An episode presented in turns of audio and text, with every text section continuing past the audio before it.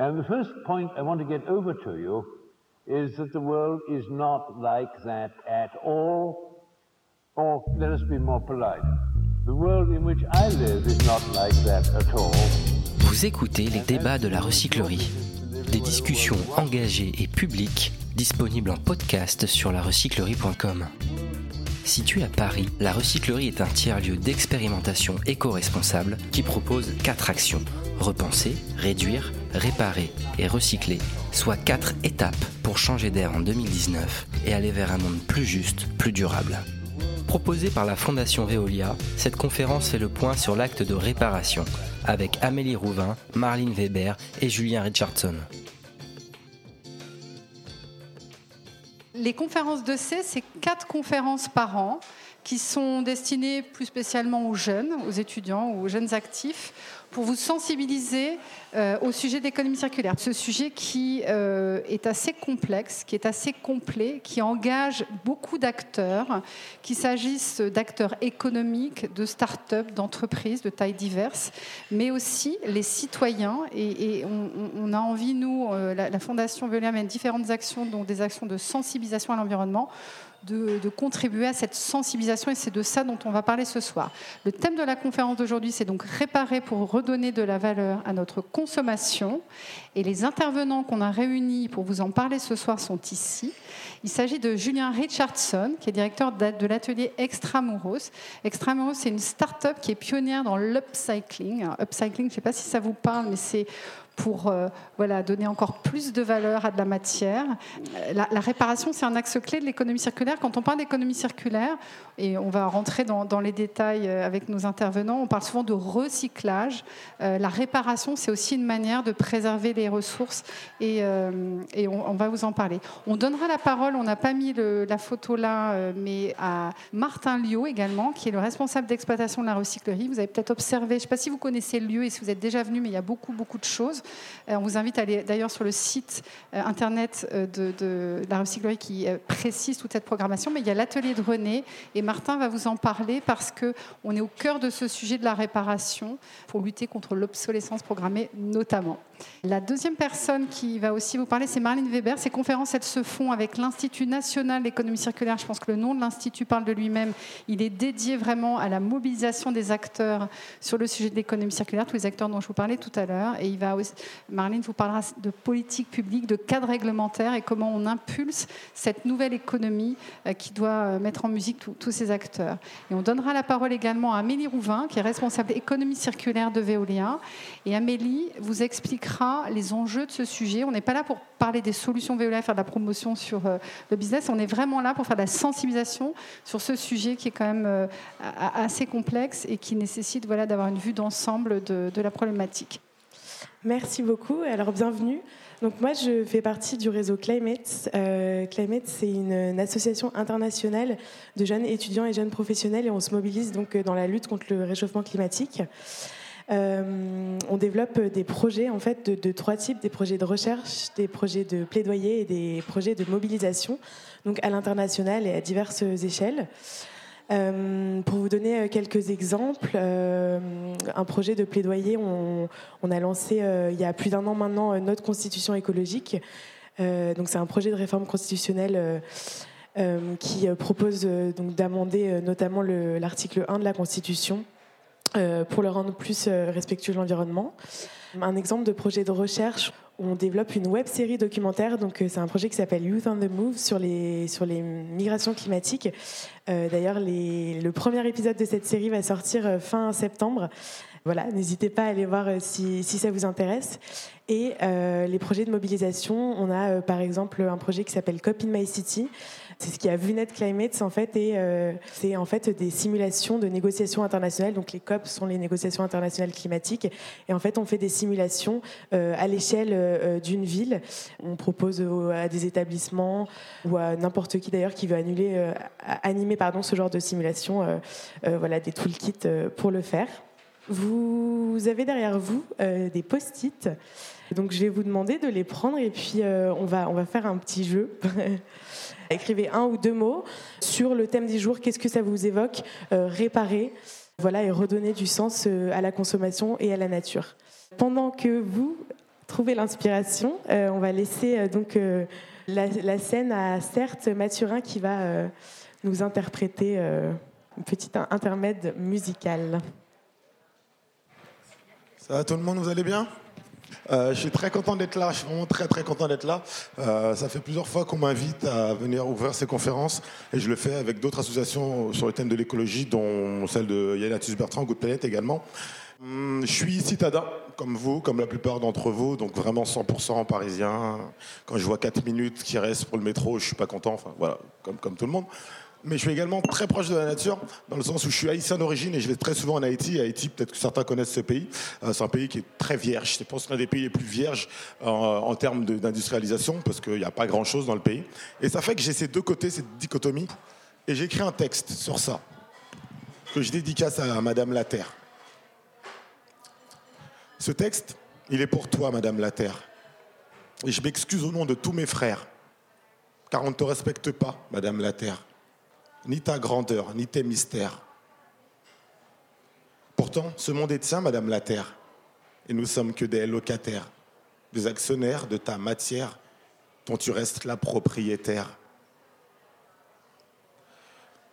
Tu sais, on est comme ça, Madame la Terre, et ça depuis des millénaires. J'ai un peu peur, Madame la Terre, qu'un jour ne se réveille ta colère.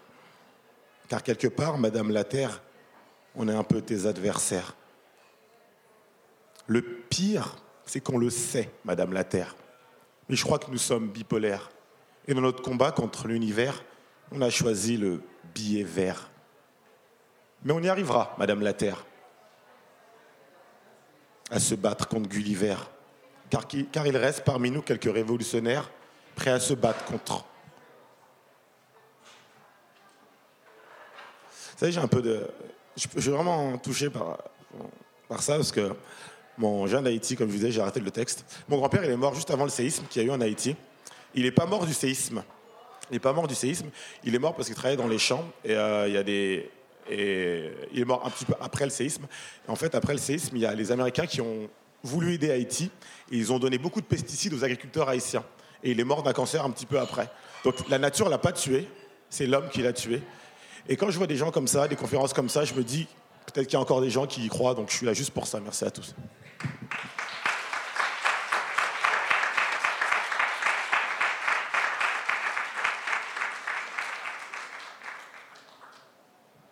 Merci beaucoup.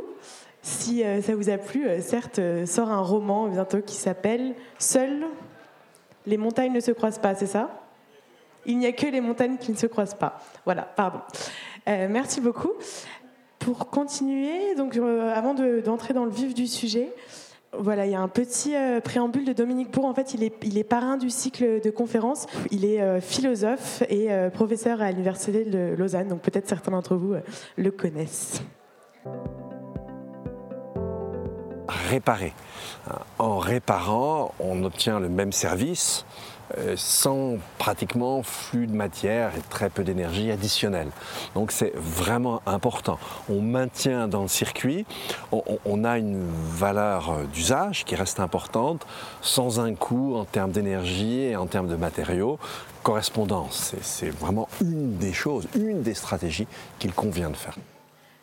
Donc maintenant, je vais laisser la parole à Amélie Rouvin, qui est responsable engagement euh, économie circulaire à Veolia, qui va nous parler de l'économie circulaire pour commencer. Bonsoir à tous, à chacun, à chacune. Euh, alors j'ai huit minutes pour tout vous dire sur l'économie circulaire. Vaste sujet. Euh, surtout, gardez bien vos questions pour la fin. On a une demi-heure d'échange ensemble où vous pouvez apporter aussi vos remarques. Euh, c'est pas juste vous poser des questions, on y répond, mais c'est aussi vous pouvez faire des, remarques, contribuer au débat. Donc surtout, n'hésitez pas pour, euh, pour la fin de nos interventions. Pour bien comprendre en fait pourquoi il est impératif d'arriver à une économie circulaire, on va partir du, du constat rapidement. Aujourd'hui, on consomme trois planètes en France équivalent en, euh, en ressources. Ça veut dire qu'on est en dette écologique, on surconsomme par rapport à ce que la planète est capable de régénérer. Vous avez dû entendre parler du jour du dépassement. Cette année, c'est arrivé fin juillet, alors que dans les années 70, c'était à fin décembre. Ça veut dire que chaque année, ce jour devient de plus en plus tôt. Chaque année, on accélère le rythme de prélèvement des ressources sur la planète. Et arrivé euh, fin juillet, donc en sept mois, on a déjà épuisé tout le capital que la planète est capable de fournir en un an. Donc on est en, surchauffe. On est arrivé dans l'ère de l'anthropocène, c'est-à-dire que les activités humaines ont un impact tel qu'on en arrive à bouleverser l'écosystème Terre. Deux causes à ce, à ce constat. La première, c'est la démographie, en fait. On est 7,7 milliards d'habitants sur Terre, on va être 9 milliards d'ici 2050, donc ça veut dire autant de besoins qui vont continuer à croître pour se nourrir, se loger, se vêtir, pour euh, se transporter. Donc autant de besoins en ressources naturelles, en énergie, en eau, en surface au sol. Ces besoins vont continuer à croître. Mais dans l'absolu, on pourrait vivre sur la planète à 9 milliards d'habitants si on consommait moins, tous moins qu'une planète équivalent. Donc le deuxième facteur le deuxième facteur qui est lié à, ce constat, en fait, c'est notre modèle économique actuel qui est un modèle linéaire. On extrait les ressources de la planète, on produit, on distribue, on consomme, on jette. Et chaque année, on jette 4 milliards de tonnes de déchets. Voilà ce qu'on produit. Sur ces 4 milliards, seulement un quart est valorisé. Alors, bonne nouvelle, on a un potentiel d'amélioration de trois quarts de valorisation. Potentiellement, à peu près 80% de notre poubelle est valorisable. Euh, nous, chez Veolia, on traite tous les types de déchets. L'enjeu, c'est combien ça coûte pour valoriser. Mais potentiellement, on sait valoriser quasiment la plupart des, types de déchets, même les déchets dangereux. Deuxième élément, on peut vivre sur Terre à 9 milliards d'habitants. Euh, le problème aujourd'hui, c'est qu'il y a un tiers de la production alimentaire mondiale qui est gaspillée. Donc on pourrait nourrir la planète avec, euh, la surface qu'on a. Mais on gaspille aujourd'hui un tiers. Et vous ne le savez peut-être pas, mais en fait, la majeure partie de ce gaspillage alimentaire provient de nous, consommateurs.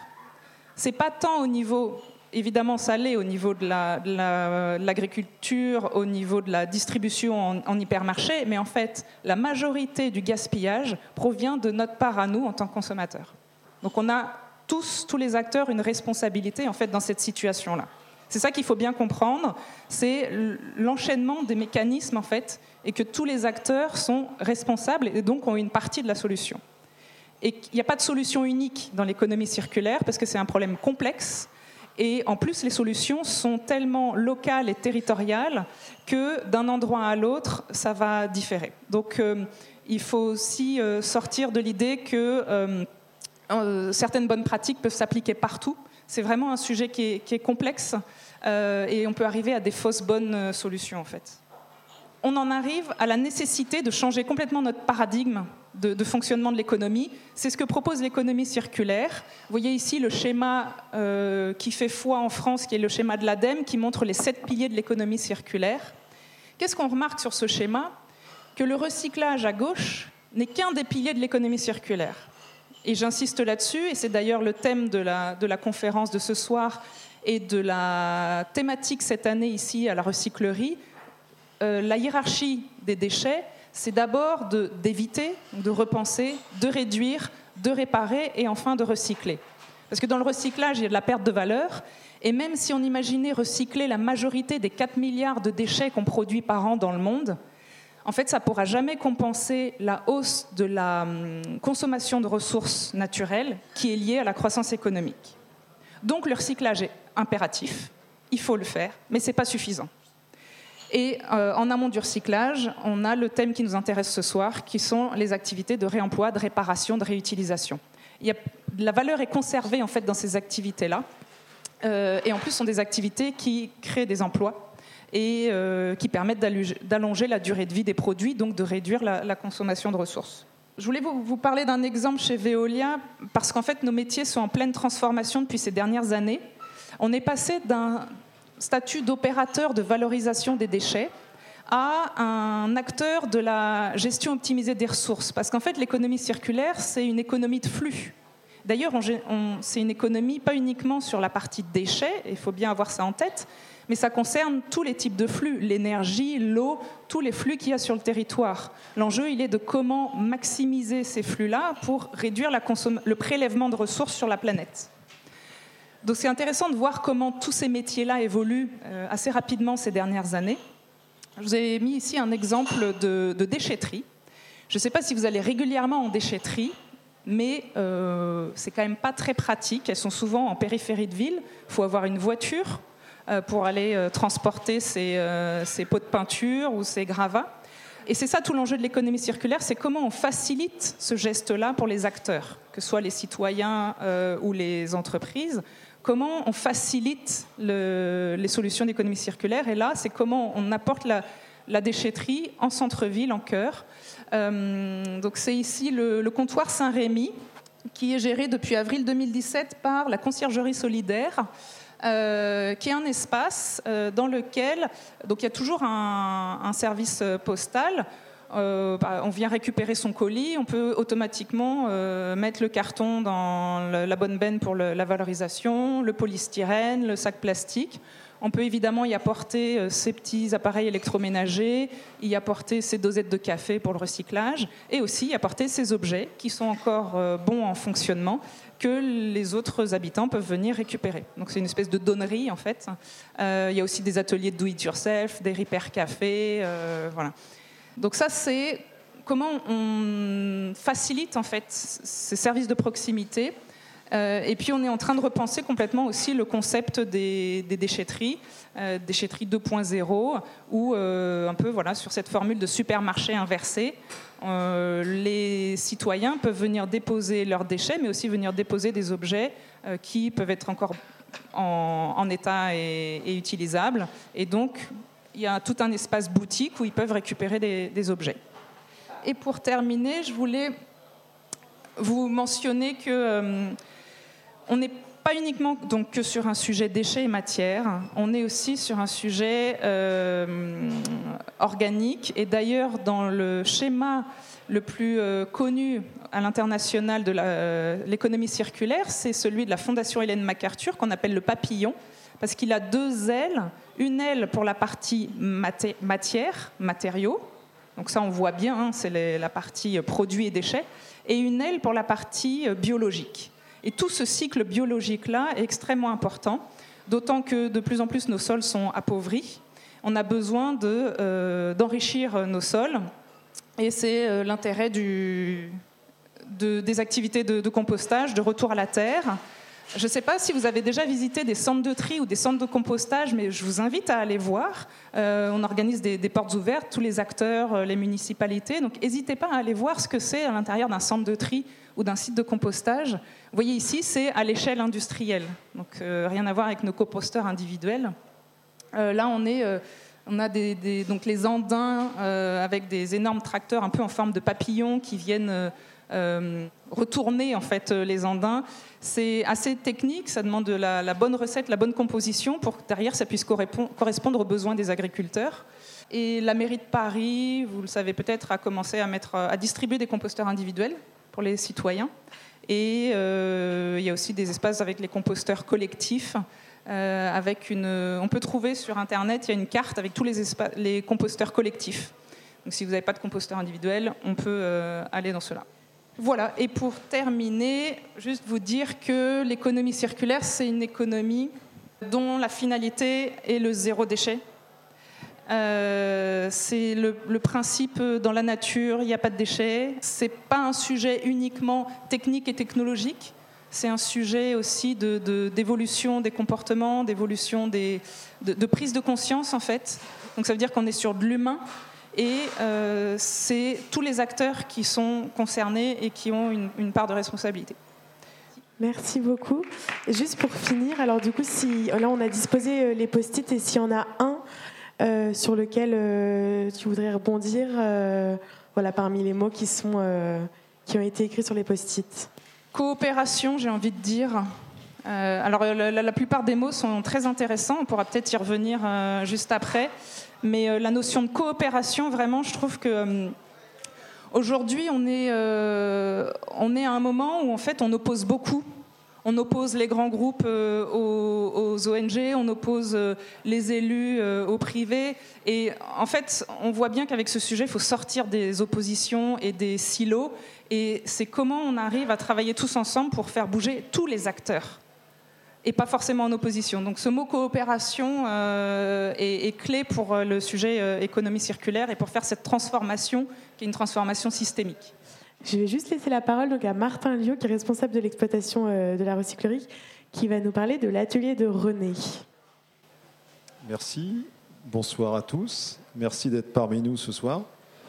Alors, l'atelier de chez René, c'est une des composantes essentielles de la recyclerie qui a bien d'autres, bien d'autres facettes. L'atelier de René, c'est un, un, espace, quand vous rentrez, il est tout de suite à votre droite, là, il y a, donc à ma gauche, et c'est un atelier de réparation. Mais c'est bien plus que ça. C'est un atelier où on va pouvoir réparer euh, des objets, si possible, du petit électroménager qu'on a l'habitude de jeter, hein, qui doit valoir une trentaine d'euros chez Darty, chez Boulanger, des choses type euh, sèche-cheveux, machine à café, fer à repasser, etc., etc. Et on a un réparateur qui est là à plein temps et qui va vous le réparer gratuitement si vous êtes adhérent de notre association. Donc le premier point, c'est réparer pour ne pas jeter. Le deuxième point fort de cet atelier, c'est une outilothèque. Donc on n'a pas besoin de posséder une perceuse, une scie sauteuse chez soi. Nous, on a une utilothèque et on vous prête cet outil pendant 48 heures gratuitement. Donc c'est aussi se dire, on partage les usages, on n'a pas besoin de posséder tous ces outils dont finalement la durée d'utilisation d'une perceuse, elle est de moins de 6 minutes. C'est-à-dire vous achetez une perceuse, vous allez vous en servir 6 minutes en tout et pour tout. D'accord? Et la, la troisième fonction de cet atelier, c'est tout simplement de donner des cours de bricolage pour apprendre aux gens à s'autonomiser et à savoir justement utiliser une perceuse, savoir repérer un, dysfonctionnement électrique, etc., euh, etc. Et je finirai euh, par vous dire que une autre fonction de cet atelier, il y a une fonction un peu sociale, c'est-à-dire que quand vous rentrez dans la recyclerie, il n'y a pas qu'une relation commerciale avec le barman pour pouvoir euh, manger quelque chose ou boire quelque chose, il y a aussi une relation qui n'a pas de finalité commercial avec le réparateur. C'est-à-dire que vous pouvez aller voir le réparateur et discuter avec lui sans, sans, penser à, dépenser, ou vous pouvez discuter euh, météo, bricolage et autres, et autres sujets. Voilà. Merci à tous et bonne, euh, bonne conférence. si vous voulez réagir sur un post-it, sur un des mots qui a été écrit. Euh. Ben, le cycle de vie des produits, donc le, le, circuit vertueux, bon, il y a eu énormément de, reportages sur euh, l'obsolescence programmée.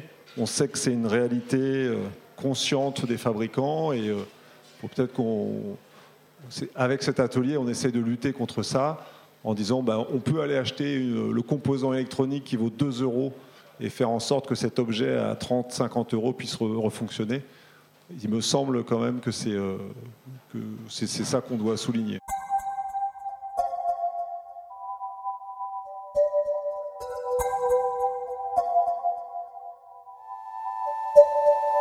Réparer, réemployer, revaloriser, upcycler. Toutes les occasions sont bonnes pour minimiser l'extraction des ressources naturelles.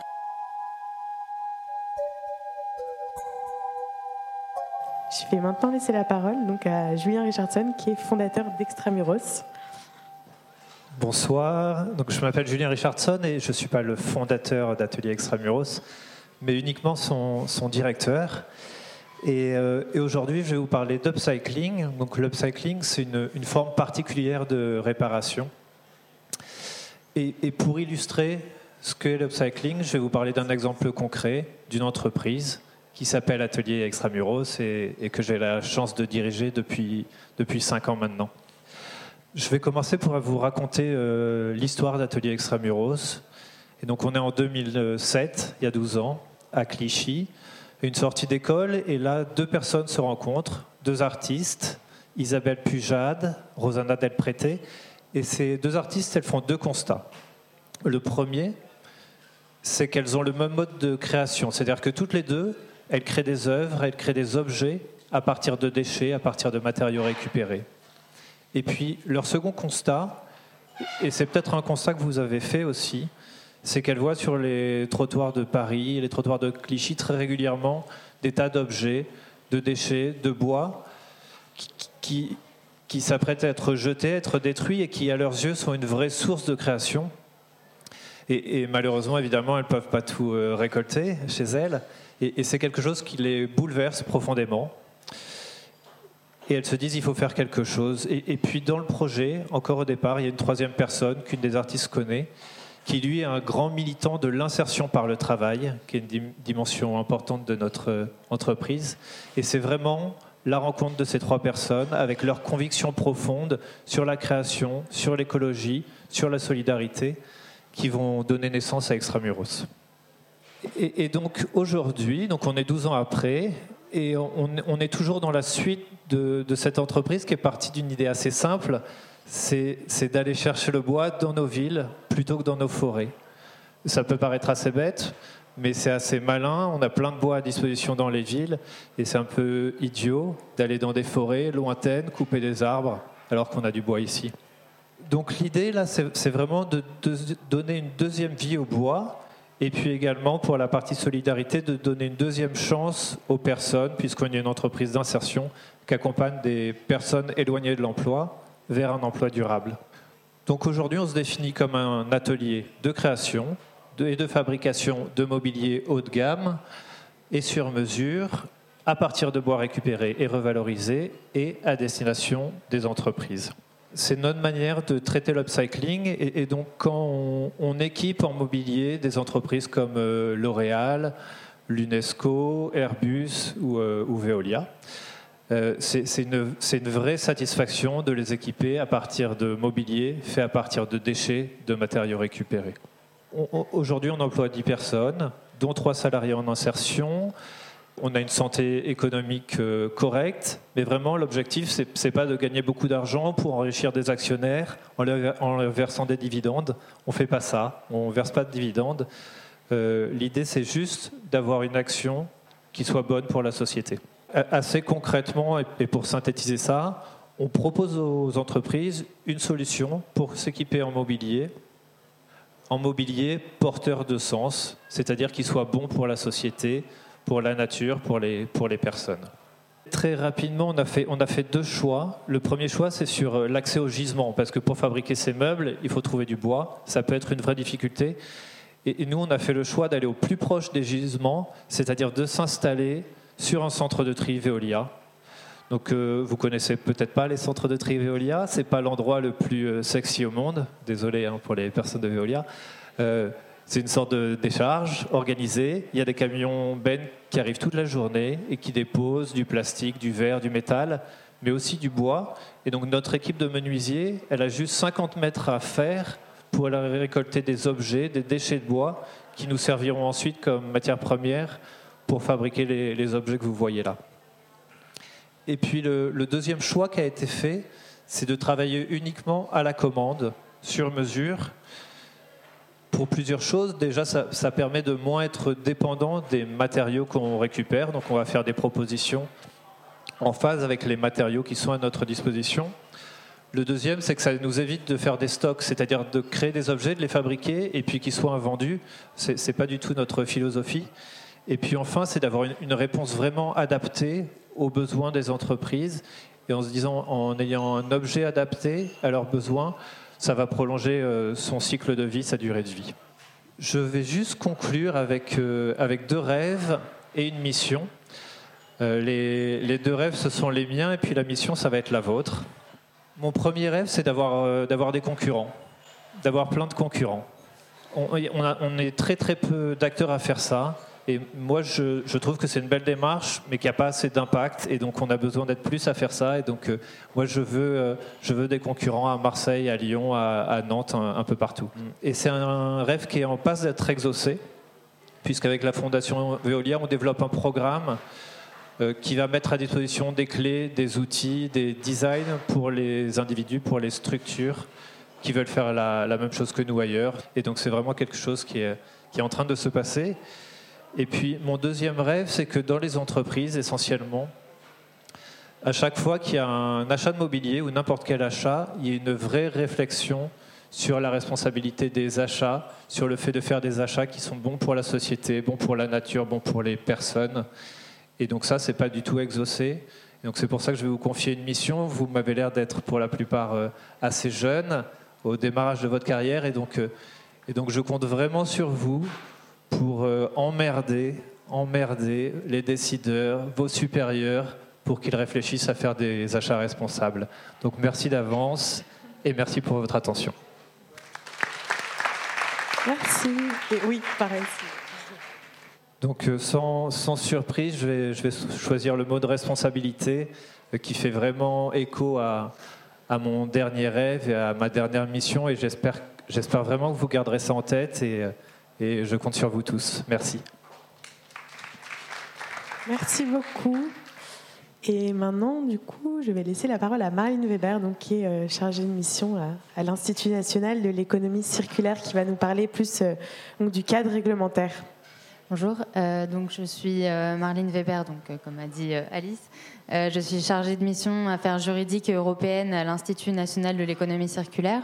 Donc rapidement, qu'est-ce que c'est? C'est c'est un think tank en fait sous statut associatif avec 200 membres qui sont publics, privés. Donc il y a des entreprises, des fédérations, associations, des collectivités, des écoles et universités. Et on essaie de réfléchir à, euh, euh, promouvoir l'économie circulaire et à vraiment rentrer dans, ce nouveau modèle euh, d'économie euh, par le biais de groupes de travail, donc euh, sur les aspects réglementaires, sur euh, les aspects européens, sur les marchés publics, les systèmes agricoles, les indicateurs de l'économie circulaire, comment, savoir si c'est de l'économie circulaire ou pas. voilà le numérique et on publie des études sur le sujet, donc sur les, le potentiel d'emploi, sur cette année sur la réutilisation des eaux usées, voilà sur des sujets techniques ou pas du tout.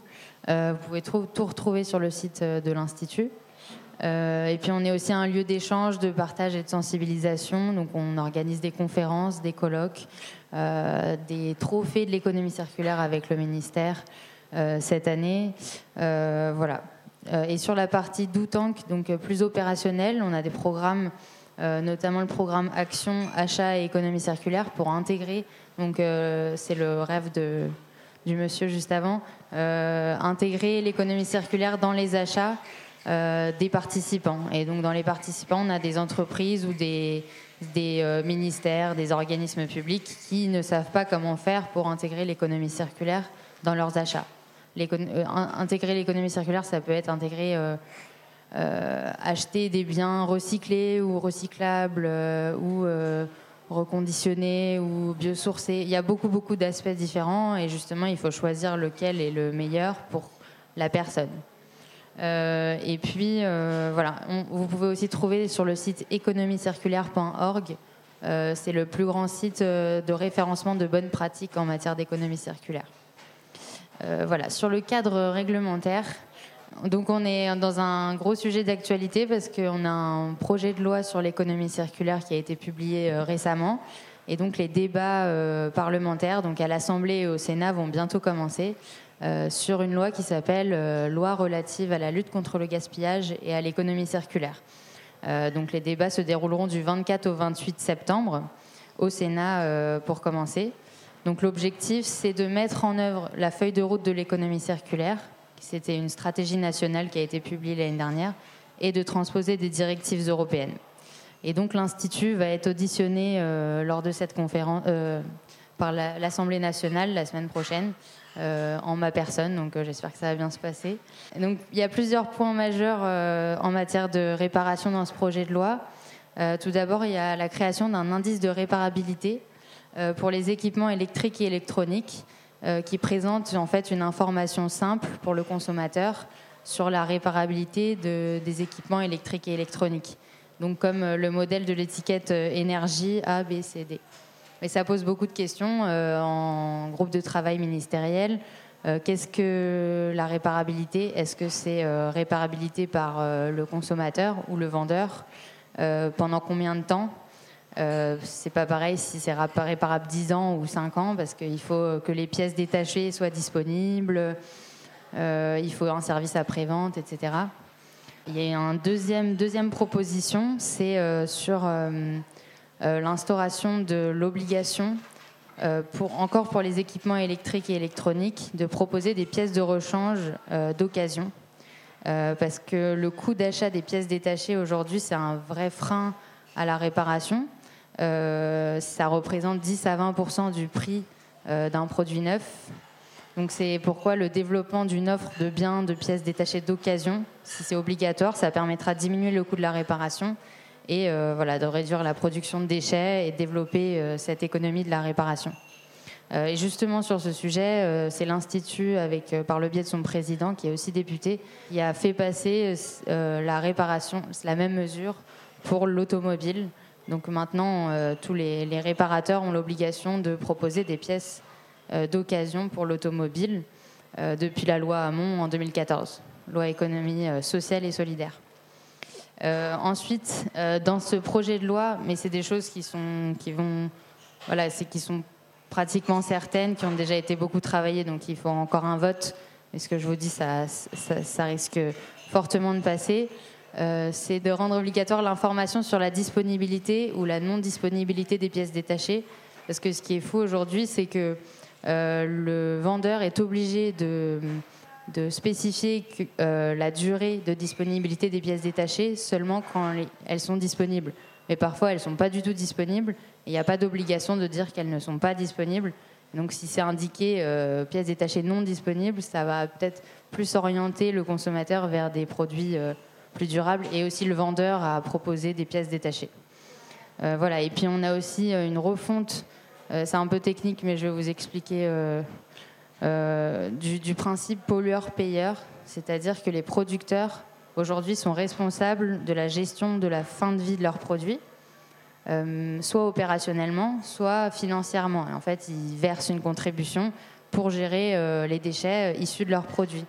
Et donc, on a une grosse réforme pour qu'ils ne financent pas que ça, mais qu'ils financent aussi justement le réemploi, la réparation, euh, notamment en mettant à disposition euh, euh, du secteur de la réparation certains produits devenus déchets pour qu'ils ne partent pas directement en incinération, en décharge, mais qu'ils soient d'abord réparés, réemployés. Donc c'est des avancées qui sont significatives si elles passent, mais le cadre réglementaire change. Il y a encore des marges de manœuvre néanmoins d'amélioration qui peuvent exister notamment en termes de garantie légale.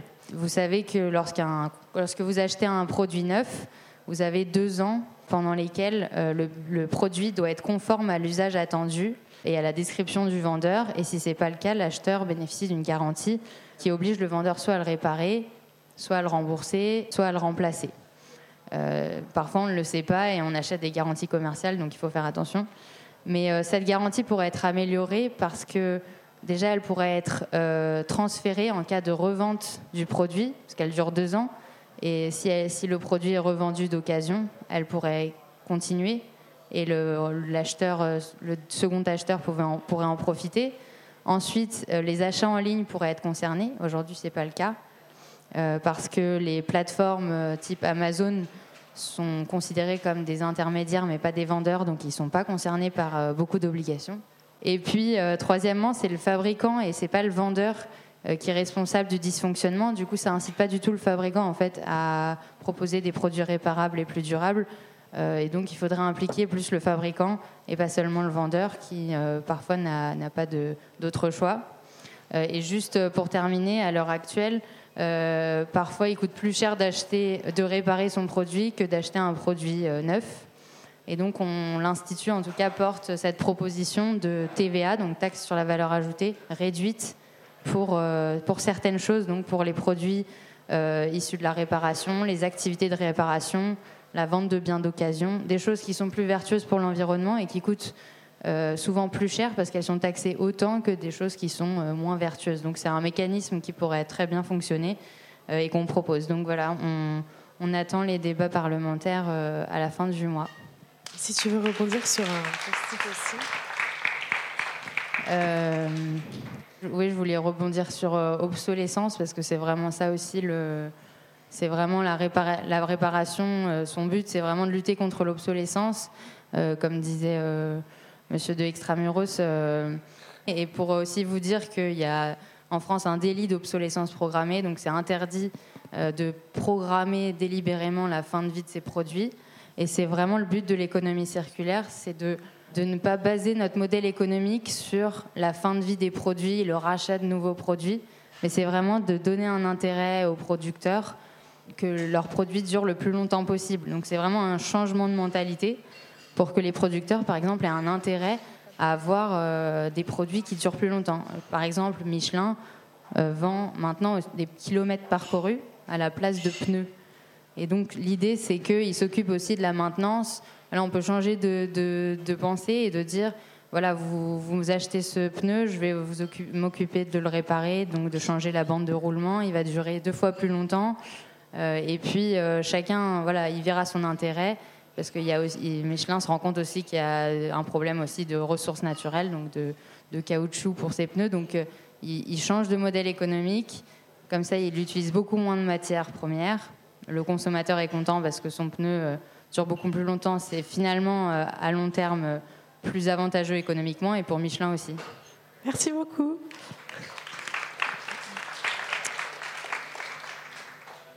Donc on va passer à un temps de questions-réponses. En fait, euh, je m'interroge sur le, recyclage des textiles, en fait. Parce que nous consommons beaucoup de, vêtements et ce genre de choses. Et c'est utilisable que par une personne, en fait. Et euh, on dit qu'on ne peut pas euh, trier du coton avec des, avec des matières synthétiques, voilà. Alors, est-ce qu'il y a des départements qui s'occupent de ce genre de choses? Parce qu'il y a des collectes de vêtements, c'est vrai. Mais euh, je ne sais pas, qu'est-ce que ça devient tout ça, ces vêtements euh? c'est écrit sur les, sur les bacs de, tri. Euh, il y a une partie qui est récupérée, tout ce qui est en état pour être donné, une partie qui est vendue et une partie qui est recyclée. Euh, et en fait, les fibres, on peut, euh, les recycler euh, pour des différents usages. et en fait, Julien parlait d'upcycling dans son exemple à partir de déchets de bois. Il crée du mobilier haut de gamme. Donc là, en fait, il donne plus de valeur à son produit fini par rapport à sa matière d'origine.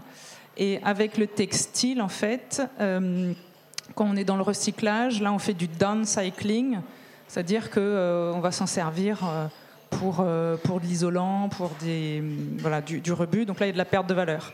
De la même manière que, qu'on a eu cet exemple, il y a maintenant des, pareil, des ateliers qui se créent d'upcycling dans le textile pour récupérer les chutes de vêtements et en faire des nouvelles créations. Donc là, on reste dans l'upcycling, on, a, on garde de la valeur. Euh, oui, enfin, c'est vraiment ça. Il y a une partie effectivement qui est réutilisée euh, par le don euh, pour les personnes en difficulté pour se vêtir. Ensuite, ça part beaucoup en isolant et puis et malheureusement, ça part beaucoup dans les pays, bah, certains pays d'Afrique, en Asie, etc. Et en fait, c'est parce qu'il y a une production beaucoup trop importante de vêtements et de moins en moins bonne qualité aussi. Euh, donc euh, c'est des vêtements qui ne sont pas faits pour durer 15 euh, ans d'usage en fait. Et en 10 ans, la qualité s'est beaucoup dégradée. Donc au bout de 4 machines, le, tissu a déjà tourné, la couture va plus. Et donc c'est pour ça qu'il faut aussi prendre conscience de l'impact que ça a et d'acheter, si possible, moins de vêtements mais de meilleure qualité ou justement d'aller même acheter de la seconde main, même chez Emmaüs, il n'y a, pas de honte du tout à faire ça. Euh, voilà. Bonjour à tous. Euh, merci déjà pour les différentes interventions. Et alors moi j'ai une question. Donc vous parlez d'économie circulaire et c'est sûr qu'il y a plein de choses à faire, mais il y a un sujet qui n'a pas été évoqué. Je sais que dans certains secteurs, par exemple la réparation d'électroménager, il y a un vrai manque de réparateurs. Euh, qu'est-ce qui est fait pour justement former, aller chercher, enfin susciter de nouvelles vocations aussi, pour que justement on puisse réparer? Oui, dans, le projet de loi, euh, surtout dans la feuille de route de l'année dernière, donc qui, qui, est censé être appliqué là dans les, prochains mois, euh, on a par exemple, dans ce principe de pollueur-payeur que je vous expliquais, euh, les producteurs devront déjà réaliser des cartographies des services de réparation et de réemploi en libre accès pour qu'ensuite, dans l'idée que des startups ensuite développent des euh, applications pour euh, savoir ou réparer ces, produits. ensuite, on a l'obligation aussi de mettre à disposition, comme je disais, des produits collectés aux acteurs de l'économie sociale et solidaire. Et donc ça, c'est des taux minimums qui seront imposés aux filières, en fait. Donc bâtiments, emballage, etc., huile. Et, et, puis aussi les producteurs, donc les, filières, hein, c'est pas chaque producteur, mais ils financent un système pour financer le diagnostic de réparation des équipements électriques et électroniques pour les usagers. Voilà, c'est les projets qui ont été, qui ont été inscrits dans, cette stratégie nationale, que, que, en gros, ils financent le diagnostic de réparation. Donc en gros, aujourd'hui, si pour, pour, savoir comment réparer son produit, s'il est réparable, c'est payant, ça deviendrait gratuit. Et donc la, partie formation de ces métiers de réparation fait partie des... Il y a neuf mesures dans la feuille de route économie circulaire qui concernent les, activités de réparation. Et à la fois des mesures pour favoriser l'offre et pour euh, soulever, tirer la demande. Euh, et donc dans ces mesures, la formation des, personnes à ces métiers-là euh, en fait partie. Euh, des métiers qu'on a perdus, mais qui, comme je disais tout à l'heure, sont créateurs d'emplois en plus. avoir des déchets en enfouissement, c'est beaucoup moins créateur d'emplois que des, de la réparation. Moi, je voulais rebondir justement par rapport à ce propos. En fait, on n'a plus de gens qui savent réparer on peut demander euh, à l'atelier de René euh, si on a quelqu'un vraiment à temps complet depuis que César est malade. Est-ce que c'est pas dur de trouver quand même un remplaçant? Et pourquoi? Parce que les jeunes, on a dit que les boulots manuels, c'était pas bien. Donc, euh, en fait, c'est beaucoup plus large que de faire payer l'industriel ou pas. Si on n'a personne pour réparer, si personne ne veut, et s'il n'y a pas une, valorisation de, ces métiers et un accompagnement au, niveau des écoles, comme on avait avant, des gars qui faisaient de la méca, euh, j'en sais rien, on s'en sortira pas. Enfin, ça va être euh, des paroles en l'air et il n'y aura pas d'application. Et le deuxième point, euh, moi que je voulais souligner par rapport à cette conférence, c'est que je trouve que l'économie circulaire, c'est super. Simplement qu'à la fin, on a un déchet. Je ne crois pas que les choses soient éternellement euh, renouvelables. Vous en avez parlé pour les vêtements. Vous avez très bien souligné que la qualité est tellement déplorable qu'ils ne peuvent même plus les recycler. Donc ils sont à la benne. Et à un moment, euh, notre, euh, nos appareils électroménagers, ils ne seront pas recyclables à l'infini. Donc plus que l'économie circulaire, c'est vraiment le, le schéma de pensée et l'économie circulaire pour moi est juste une première partie. Alors, on a, là, ce soir, le thème, c'était, réparer. Donc, on est passé rapidement sur, euh, sur tous les enjeux de l'économie circulaire. Mais, euh, mais la finalité, en fait, de l'économie circulaire, il y a un but. Et le recyclage, etc., l'écologie industrielle et territoriale, l'économie de la fonctionnalité, tout ça sont des moyens d'y arriver. La finalité de l'économie circulaire, c'est la réduction de consommation de ressources. C'est le but ultime. Euh, donc le recyclage n'est évidemment qu'une partie. Comme je disais, même si on recycle l'ensemble des déchets, on n'arrivera jamais à compenser la hausse de la, consommation de ressources due à la croissance économique. Et en fait, l'économie circulaire, c'est beaucoup plus complexe que cette vision qu'on peut avoir. Et d'ailleurs, le terme, on ne devrait pas appeler ça économie circulaire. On devrait appeler ça économie de la ressource, des ressources en fait. C'est comment on gère mieux ces ressources, ce capital naturel-là. Et c'est d'ailleurs euh, le député François-Michel Lambert, président de l'Institut national de l'économie circulaire, qui dit ça, qui dit ce terme, euh, du coup, est, on a une mauvaise perception économie circulaire. Et en fait, c'est comment on gère mieux les ressources. Euh, et notamment comment on sort du produit pour être dans le service. Alors dans le textile, c'est pas évident, mais l'axe c'est de moins consommer en quantité et mieux en qualité. Mais sur tout le reste des produits, vous avez mentionné euh, les déchets électroménagers, les appareils électroménagers. Eh ben, Seb, je ne sais pas si vous le savez, mais Seb, qui euh, est un fabricant d'appareils électroménagers, a réfléchi à mettre en place un service de location des appareils électroménagers. Donc de la même manière que Michelin ou que Philips, qui vend de la lumière et ne vend plus des ampoules, le produit mais le service, Seb se met aussi et ça, c'est une petite révolution qu'un un fabricant qui distribue en magasin, qui, on peut se dire, a intérêt à ce qu'il y ait un maximum d'appareils qui soient renouvelés, réfléchit en fait à mettre en place un service, donc de la location d'appareils. L'intérêt derrière, c'est qu'il va mettre sur le marché des appareils qui sont beaucoup plus durables, que la machine, au lieu de durer 5 ans, elle peut durer 10 ans, et qui va être payé, rémunéré sur la réparation. Donc ça veut dire derrière toutes ces activités-là, euh, tous ces métiers. Donc ça, typiquement, ça fait partie de l'économie circulaire, cette économie de la fonctionnalité, où on achète un service plutôt qu'un bien. Euh, donc là, clairement, on est dans euh, moins produire de déchets.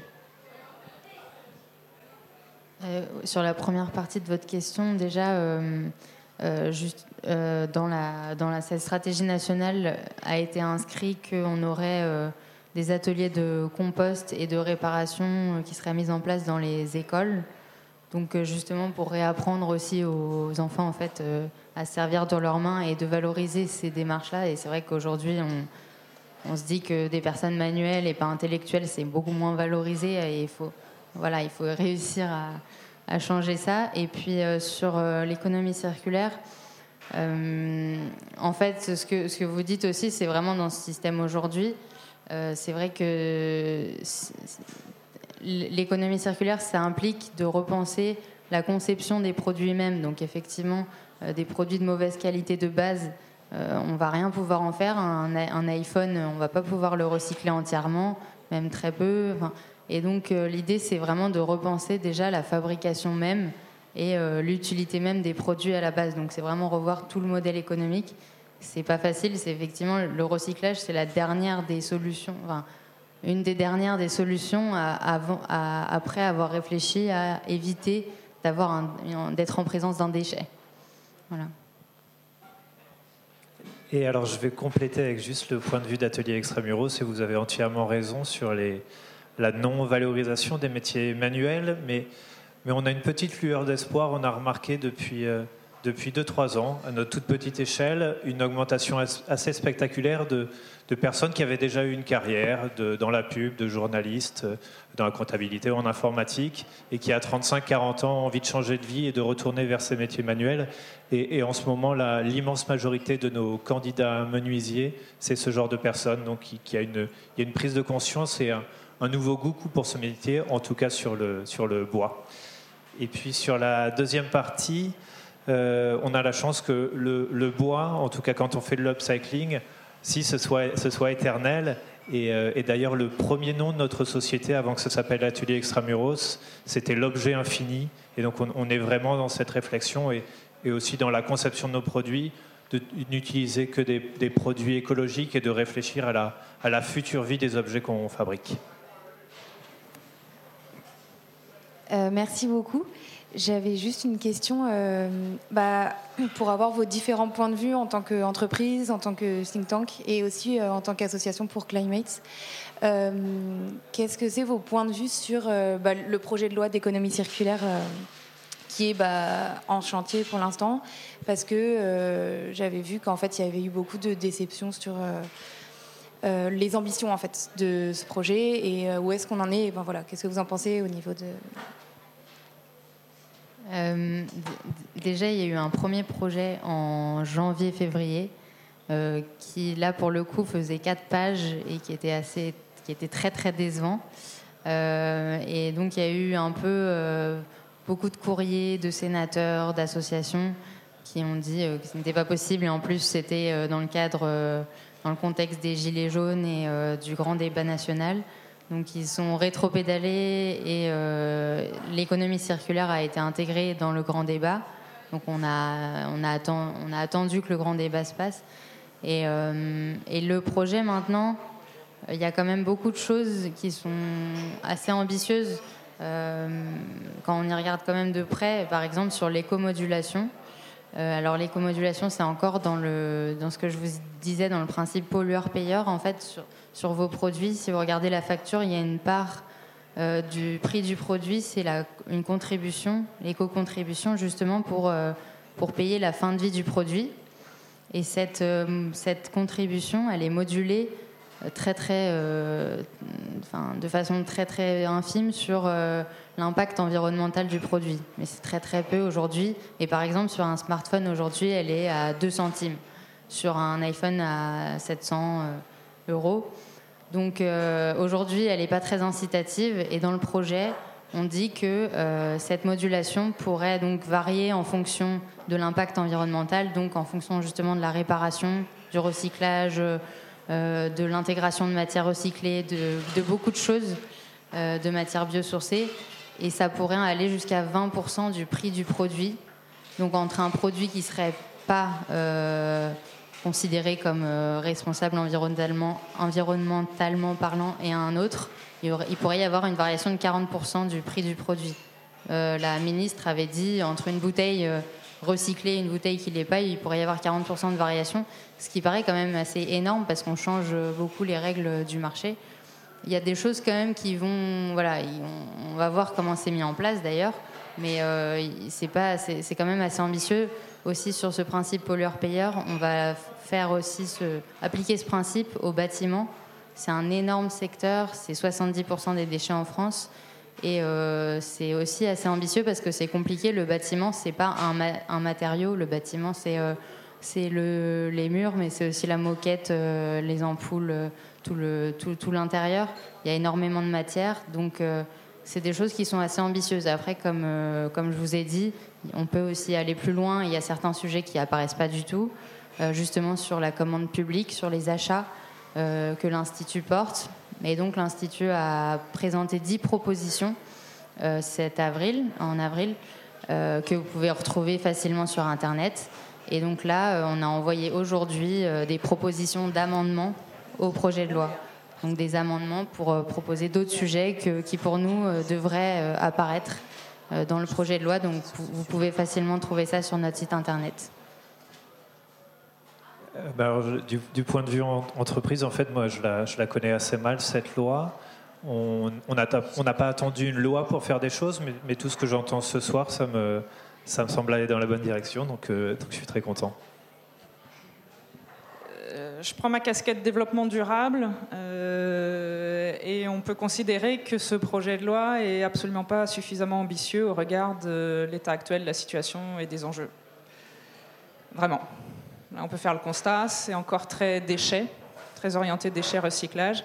Maintenant, c'est ambitieux au regard de, euh, la situation euh, actuelle, donc c'est déjà une bonne étape mais ça l'est pas au regard des enjeux là, qu'on a vu le constat de la, planète euh, aujourd'hui.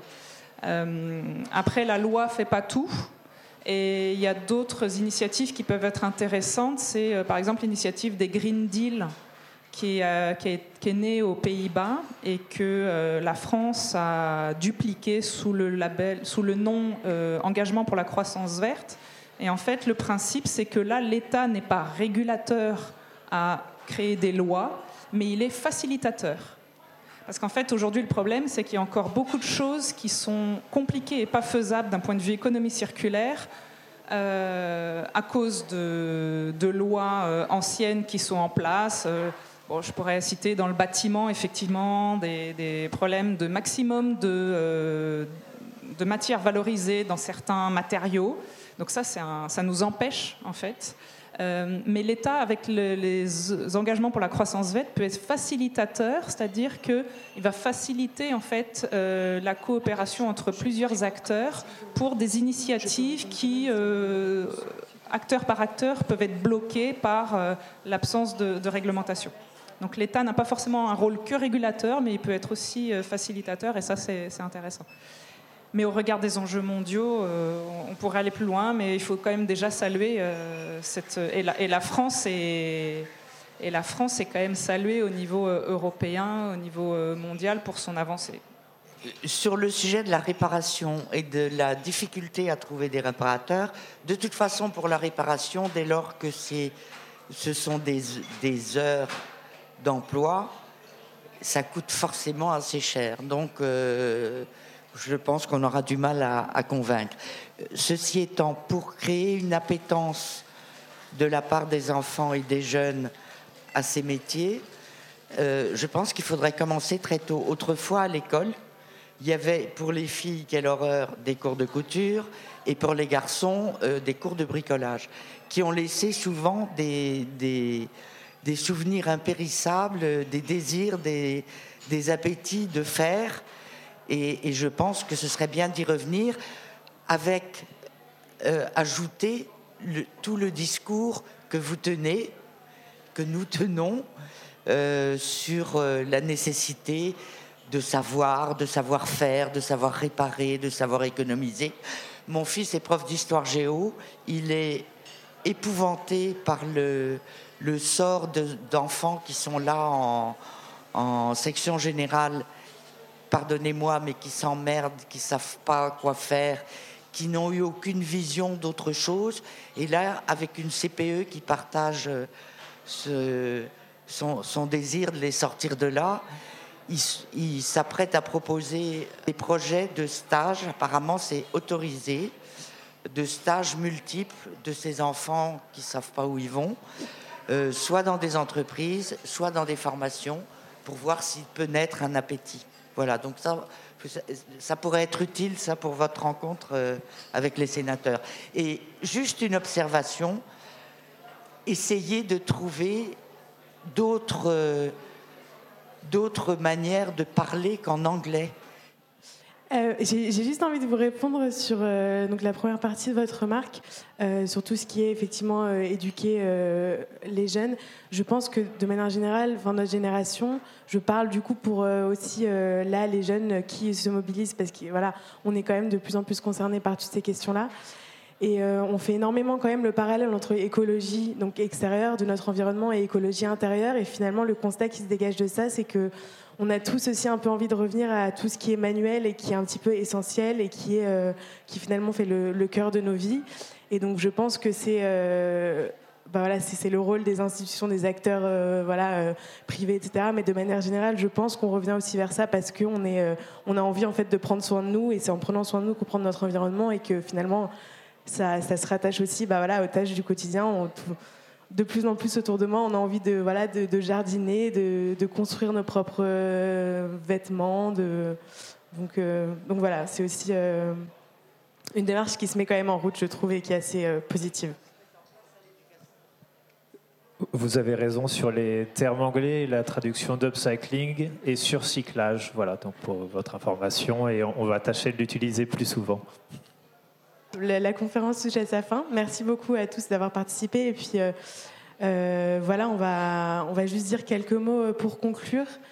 pour, revenir, pour revenir sur ce qui s'est dit, donc en quelques phrases, voilà, le constat de l'économie circulaire, c'est qu'on dépense beaucoup trop de, ressources, des ressources qui sont finies, et on se pose trop peu la question de, de leur gestion.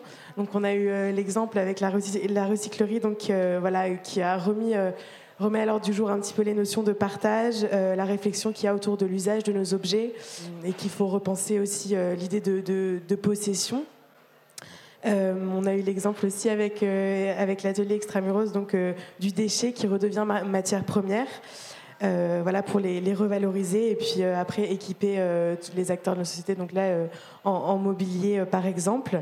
Puis ça renvoie aussi à donc repenser ben, le, sens de nos structures, le sens de nos entreprises là qui n'est pas le profit.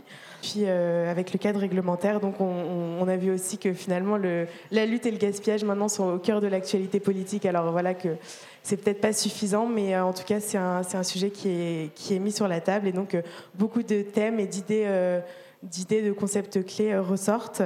voilà, le nombre d'usages, l'obsolescence, le partage, et puis l'intérêt qu'on peut avoir aussi, enfin repenser nos objets, que voilà, ce sont aussi des, des pièces détachées qu'on peut qu'on peut remplacer. Merci. Merci Alice et merci à tous. Aussi juste peut-être rappeler citer euh, Amélie Rouvin, l'économie circulaire, c'est l'économie de la ressource, euh, c'est la réduction de la consommation des ressources. On a parlé de réparation aujourd'hui, mais on a vu que le sujet était vaste. Les mots-clés, c'était responsabilité, je pense qu'on est tous acteurs et donc tous responsables. Euh, obsolescence, c'était un peu le sujet d'aujourd'hui, et coopération. Euh, c'est ensemble qu'on réussira à, relever ces, défis. J'aimerais aussi que tous ensemble, on aide Julien à réaliser ses rêves.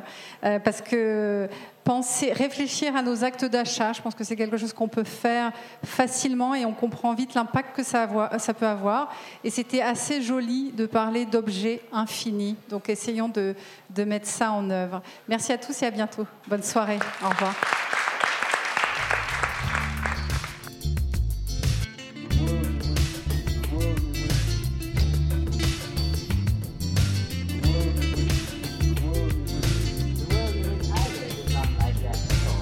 D'avoir prêté une oreille attentive à cette discussion.